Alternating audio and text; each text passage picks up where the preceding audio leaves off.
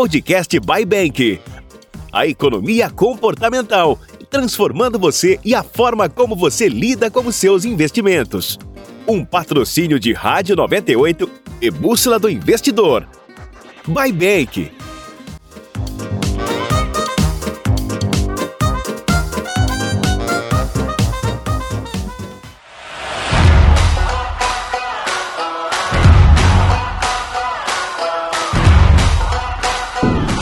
Central 98.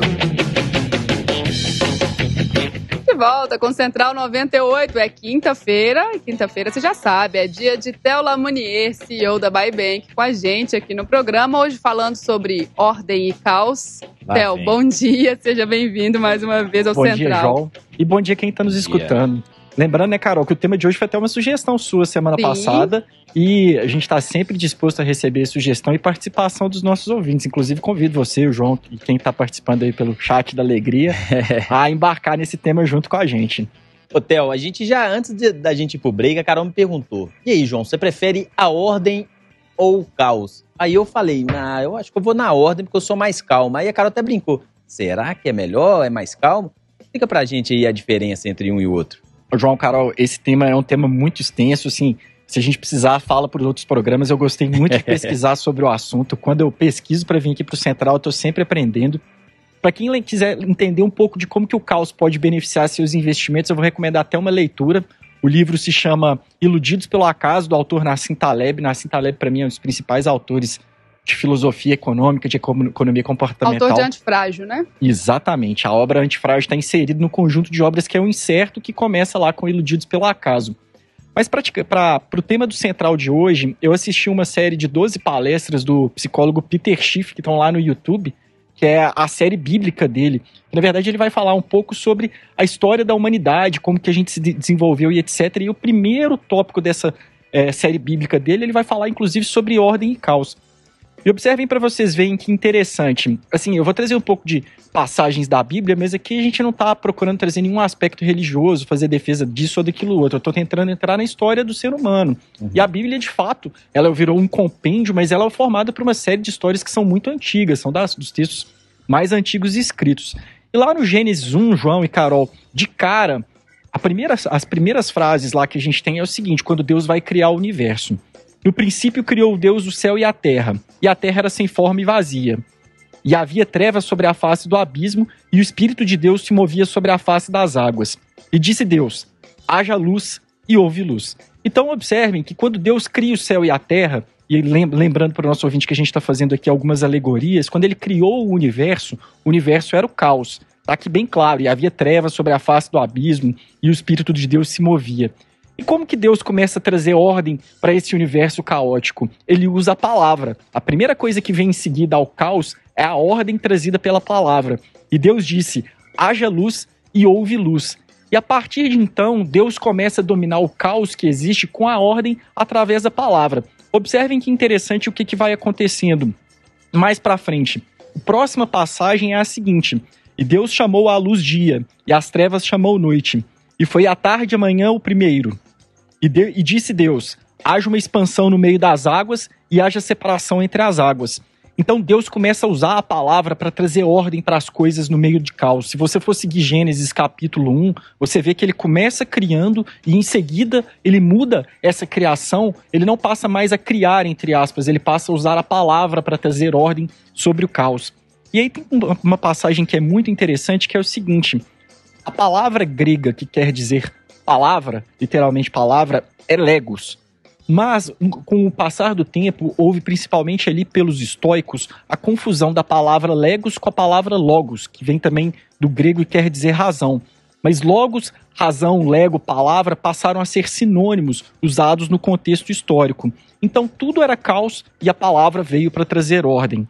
Em seguida, lá mesmo no próprio texto do Gênesis, Deus começa a fazer o seguinte: E disse Deus: Façamos o homem à nossa imagem, conforme a nossa semelhança, e domine sobre os peixes do mar, e sobre as aves do céu, e sobre o gado, e sobre toda a terra, e sobre todo réptil que se move à terra. E, e criou Deus o homem à sua imagem. A imagem de Deus o criou, homem, mulher e os criou. E Deus os abençoou. E Deus lhe disse: Frutificai e multiplicai-vos, enchei a terra e sujeitai. Dominai sobre os peixes do mar e sobre as aves do céu, e sobre todo animal que se move. Aí, para quem estiver acompanhando a live, eu não sei se o Rafa separou lá pra gente, mas eu pedi para ele separar a, a criação de Adão por Michelangelo. A criação de Adão por Michelangelo, vocês podem ver aí, ele está pintado no topo da Capela Sistina. Vocês veem Deus encostando no dedo de Adão. Uhum. E olha para você ver de novo a presença da ordem e do caos. O ser humano, primeiro, ele é criado caótico. Se vocês forem olhar, essa, essa, essa obra de Michelangelo é perfeita. Porque o recorte onde Deus está inserido nessa imagem é o recorte de um cérebro. É novamente a razão tocando o ser humano. E a razão tocada pelo que toca o ser humano, inclusive mais para frente a gente vai ver que o cristianismo foi muito fundado baseado no, no estoicismo e que inclusive fala-se que Cristo é a palavra de Deus, Cristo logos, logos razão novamente. O ser humano é tocado pela razão e com o uso da razão, ele vai dominar sobre o caos que impera no mundo. Você vai dominar os céus, você vai dominar as águas, você vai dominar os bichos que lá estão. E é a razão que nos separa dos animais. O que fez o ser humano, a nossa espécie, se desenvolver sobre todas as demais foi justamente, João, Carol, que tem nos escutando, o nosso domínio sobre a razão. Muitas vezes a gente se esquece, a gente acaba agindo sobre emoção. Em outros programas aqui até trouxe um pouco sobre isso. Mas é interessante demais a gente analisar. Eu fiquei assim encantado quando eu fui estudar sobre o assunto, como que caos e ordem convivem. Como que um é complementar ao outro. Sem o caos a gente não consegue ter ordem e a ordem organizando o caos que vai trazer as coisas para serem da melhor maneira racionalmente possíveis. E aí é interessante se você for buscar em outras matrizes religiosas e culturais muito antigas, como o caos, como a destruição são importantes. É, a deusa Shiva do hinduísmo, que é uma, talvez um dos relatos históricos religiosos mais antigos do mundo, que faz compõe a trindade religiosa hinduísta, também é a deusa da destruição. E é a partir da destruição do caos que se constrói o novo. É, a gente tem essa experiência. Eu acho que na vida da gente mesmo, se a gente olhar aí para as pequenas coisas que acontecem, a gente vai encontrar algum momento onde o caos foi benéfico. Por exemplo, às vezes a pessoa está ali no emprego há anos, não está muito satisfeito, mas acha que não pode sair, aí é mandado embora. Aí pronto, instaura o caos ali, tem família para cuidar, tal. E aí a partir desse momento a pessoa vai lá, arruma um emprego melhor, melhora de vida, abre um próprio negócio, tem sucesso em outra área tal. Então, assim, foi preciso um momento ali de, de, de não estabilidade para que ela pudesse crescer, arrumar outras estratégias e melhorar. Por isso que eu falei com o João. Falei, será que a gente quer viver sempre na ordem? Porque a é. gente vai se acomodando, né, com as coisas do jeito que estão. Se não chega nada ali para quebrar aquela rotina, para colocar as coisas de cabeça para baixo, a gente também não fica muito na vontade de, ah, não, vou mudar isso, vou melhorar por conta própria, não. A pandemia acho que é um exemplo. A gente, claro, ninguém queria estar tá vivendo essa pandemia de Covid-19, são vidas perdidas, muita tristeza, sofrimento, impactos econômicos. Agora, a gente está vendo outras coisas aí que a gente só veria num longo prazo de tempo, em questão de tecnologia, em questão de mudança de cultura, em questão de home office, de aparelho, né, de tecnologia para poder se comunicar virtualmente, para fazer tudo de outra maneira. Essas coisas chegariam, chegariam, mas se não fosse a pandemia de Covid-19, eu acredito que a gente demoraria ainda um longo caminho para poder fazer essas conquistas. Então, assim, tudo tem dois lados, né? Ou três.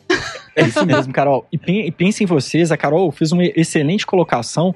A pior situação, na verdade, João, é a zona de conforto. Uhum. Na zona de conforto, a gente não tá nem na ordem, nem no caos. A gente tá ali numa terceira parte de uma relação que, assim, não tem potencial nenhum de promover mudanças no nosso dia a dia. É óbvio que existe o lado negativo da pandemia, é óbvio que a morte ela não deve ser encarada uh, de uma maneira superficial, mas todas essas forças que estão acontecendo no mundo são importantes. A gente deve se aproveitar disso aí como elemento transformador, como elemento de mudança. Tudo que veio, Carol, você bem colocou, antecipou cenários que talvez a gente não tivesse preparado nos próximos 10, 20 anos.